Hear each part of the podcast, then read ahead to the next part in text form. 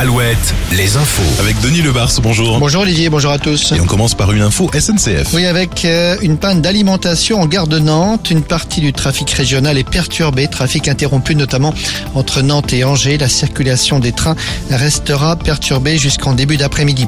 Nouvelle alerte aux orages pour cet après-midi. Plus des deux tiers du pays sont en alerte jaune. L'ouest ne fait pas exception comme ces derniers jours.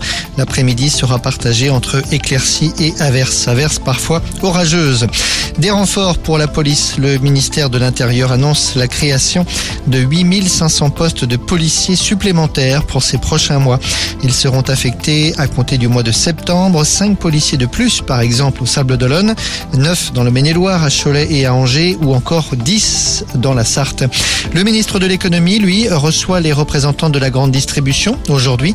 Il veut leur demander une prolongation du trimestre anti-inflation. Il souhaite qu'elle se prolonge cet été du 15 juin jusqu'à la rentrée de septembre, ce qui permettrait d'intégrer les fournitures scolaires.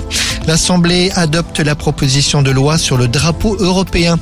Le texte prévoit, rappelons-le, de rendre obligatoire le drapeau aux 12 étoiles au fronton des mairies dans les communes de plus de 1500 habitants. Maintenant, c'est au Sénat de se prononcer.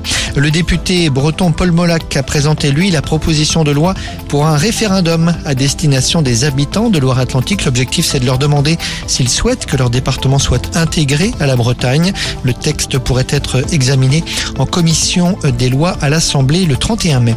L'économie des chiffres en forte hausse pour Beneteau. Le groupe vendéen a évoqué un chiffre d'affaires en hausse de 51% au premier trimestre. La division euh, bateau enregistre même une progression de 57%.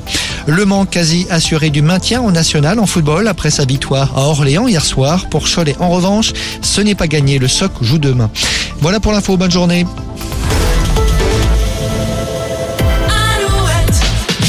Toujours plus, toujours plus de... Beat.